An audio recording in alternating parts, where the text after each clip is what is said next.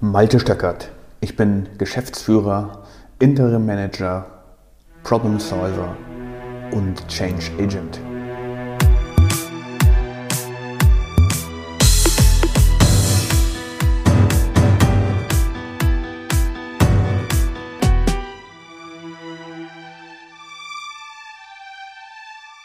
In der heutigen Episode geht es um Harmonie. Ich habe neulich mit jemandem geredet, der hat mir gesagt, es fühlt sich so an, als wäre er harmoniesüchtig. Kann man nach Harmonie süchtig sein? Interessante Frage. Ich habe ihm ein bisschen zugehört und er hat so Sachen gesagt wie, am liebsten mag ich es, wenn ich meine Ruhe habe. Wenn ich einfach mal in Ruhe meine Dinge tun und sortieren kann ohne dass mir jemand dazwischen funkt oder wieder irgendetwas von mir will. Lasst mir doch einfach mal meine Ruhe und Zeit für die Dinge.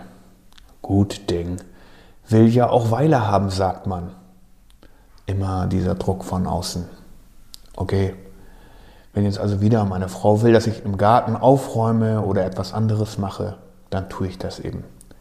Dann haben wir wenigstens unsere Ruhe und sie regt sich nicht darüber auf, dass es unordentlich aussieht.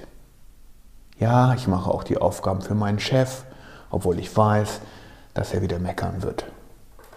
Man kann es ihm eben sowieso nicht recht machen, aber ich mache die Dinge, damit ich meine Ruhe habe, denn ich habe Harmonie sehr gerne. Ich mache das trotzdem. Dann habe ich zumindest Ruhe, ob das dann gut wird, wie es wäre, wenn ich mir die richtige Zeit dafür nehmen würde, beziehungsweise wenn ich die Zeit bekommen würde, die ich bräuchte, weiß ich nicht. Aber das spielt wohl auch keine Rolle, weil mein Vorgesetzter ja eh wieder meckern wird und ich muss ja sowieso es erneut machen, weil es wieder mal nicht gut genug ist. Und wenn dann meine Kinder kommen, dann gebe ich ihm am besten gleich das, was sie wollen, das Eis, den Lolli, die Süßigkeit auch wenn ich eigentlich mich dabei nicht richtig fühle. Denn Zucker und Süßigkeiten zu essen ist ja mal einfach nicht gut für die Zähne oder auch die allgemeine Gesundheit. Aber ich will da lieber meine Ruhe haben. Ich will da meine Harmonie. Ich will einfach mal ausspannen. Anstelle von Kindern könnte ich jetzt hier auch Kollegen einsetzen oder den Chef oder die Nachbarabteilungen oder wen auch immer, Lieferanten, Kunden. Ich gebe einfach nach, weil ich meine Ruhe will. Der Klügere gibt ja auch nach. Der Ruhige gibt nach. Alles, was ich will, dass wir miteinander gut auskommen, eine tolle Familie haben, einen tollen Kollegenkreis, in dem wir auch mal Witze machen können, ein tolles Team, eine tolle Firma, es soll harmonisch sein, freundlich und lustig zugehen. Wir sind doch sowieso zu kurz hier in unserem irdischen Leben auf der Erde, um uns permanent nur zu ärgern. Und so sprach er dann noch weiter und da habe ich mich selbst drinnen wiedererkannt. Denn mir ging das häufig auch so. Ich bin Konflikten ausgewichen, weil ich lieber meine Ruhe haben wollte. Ich habe mich nicht gestritten, auch wenn ich im Hinterkopf wusste, eigentlich muss ich da jetzt reinspringen, weil das, was der Typ gerade von sich gibt, ist echt nicht meine politische Meinung oder was der Typ gerade über unser Produkt sagt, stimmt einfach nicht oder was die Nachbarabteilung von uns verlangt, ist nicht richtig, das können wir nicht leisten, ich müsste jetzt aufstehen, aber ich bleibe sitzen. Denn ich will meine Ruhe haben, ich möchte, dass wir in einer harmonischen Atmosphäre zusammenarbeiten und dann so bleiben. Ich habe mich verbogen. Ich habe mich regelrecht verbogen für den Willen, für den Wunsch von anderen. Am liebsten habe ich den Wunsch anderer von den Augen abgelesen. Und dann wurde mir klar, das geht so nicht. Wie soll ich denn weiterleben, wenn ich permanent Kompromisse hinnehme, wenn ich permanent hinnehme, dass es nicht so ganz richtig läuft, wenn immer dieses Gefühl da ist, von ganz tief unten, Es ist zwar leise, manchmal flüstert es nur, aber es sagt dir, es sagt mir, hier stimmt was nicht. So kann das nicht bleiben. Wir können nicht permanent akzeptieren, dass wir Murks produzieren. Wir können nicht permanent akzeptieren, dass das, was wir an Output generieren, nicht gut ist. Wir können nicht permanent akzeptieren, dass unsere Kinder Süßigkeiten essen. Wenn ich nachgebe bei dieser Angelegenheit, was passiert dann mit dem Kind? Jeder kennt bestimmt die quengelnden, schreienden, heulenden Kinder an der vollen Einkaufskasse im Supermarkt, die jetzt eben ganz genau diese Süßigkeit haben wollen und die wollen sie jetzt haben. Und das können sie mit einer derartigen Lautstärke, mit einem derartigen Willen rüberbringen, dass die arme Mutter oder der arme Vater dann eben doch nachgibt, denn er will ja seine Ruhe haben, sie will ja ihre Ruhe haben. Okay, das eine Mal, jetzt, okay, ist es noch akzeptabel, das zu tun, bitte, alles klar, ich kaufe jetzt diese Süßigkeit und dann hat das hier seine Ruhe. Und dann schimpfe ich noch kurz mit dem Kind, weil es wieder so rumgequengelt hat. Und dann habe ich aber jetzt meine Ruhe danach. Und dann kommt dieses Gefühl, ich gehe aus dem Laden und gucke den Frauen, den Männern ins Gesicht und sehe, die sind nicht wirklich zufrieden damit. Sie haben gerade eine Entscheidung getroffen, die ihnen aufgezwungen wurde. Eigentlich wissen sie, dass das nicht richtig ist. Aber sie wollen ihre Ruhe haben. Und so ich auch. Konflikten ausweichen, sich verbiegen, Wünsche von den Augen ablesen und es besser machen wollen. Und dann ist es eben wieder nicht das richtige Ergebnis.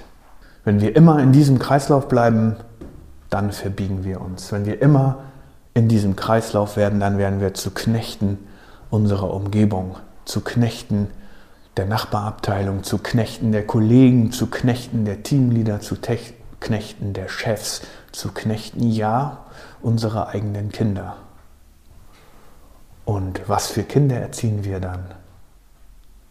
Kinder, die permanent und sofort ihren Willen bekommen.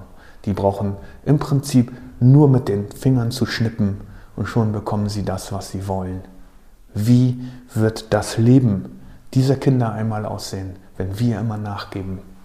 Sie werden für nichts kämpfen müssen, sie werden sich nicht einsetzen müssen, sie haben es nicht gelernt, sich durchzusetzen oder einmal argumentativ vorzugehen, zu diskutieren, warum jetzt unbedingt diese Süßigkeit da sein muss. Denn sie kriegen sie ja sofort. Sie müssen für nichts kämpfen. Wie sehe diese Gesellschaft aus? Eine Gesellschaft voll von Frauen und Männern, ohne den Willen durchzuhalten, ohne den Willen nicht nachzugeben, ohne den Willen etwas zu kreieren. Denn etwas zu kreieren bedeutet, sich einzusetzen, Widerstände zu überwinden, Diskussionen zu führen und den eigenen Standpunkt zu vertreten nicht nachzugeben, nur weil der Kollege, die Nachbarabteilung oder der Chef jetzt gesagt hat, das müsste jetzt so sein und so wie ich das sehe, ist es falsch. Aber wie soll dann Kreativität entstehen? Was hat das denn jetzt alles eigentlich mit Prozessen zu tun? Naja, wenn ich Prozesse habe und eine Struktur habe, wenn ich festgelegte Kriterien habe, nach denen ich entscheide, was jetzt passiert und diese niedergeschrieben habe und diese trainiert habe und diese ausgerollt habe und diese mit den Kollegen, dem Team, der Nachbarabteilung, den Kunden oder Lieferanten besprochen habe und diese Regeln allgemein gelten und gültig sind, dann brauche ich nicht mehr nachzugeben, sondern dann habe ich ein, Dokum ein Dokument, auf dem steht, was zu tun ist.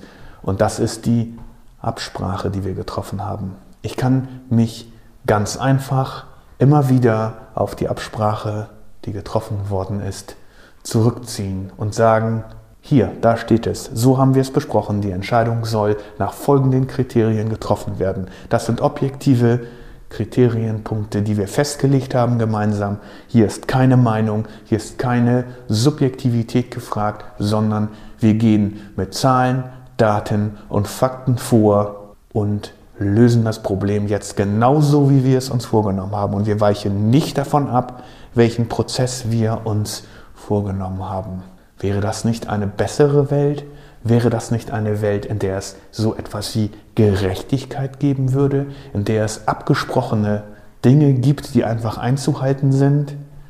Wäre das nicht auch schön, dies im Privatleben durchsetzen zu können, etablieren zu können?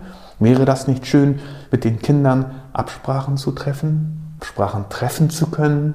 Zum Beispiel, okay, wenn du dein Zimmer aufräumst, dann bekommst du die Süßigkeit.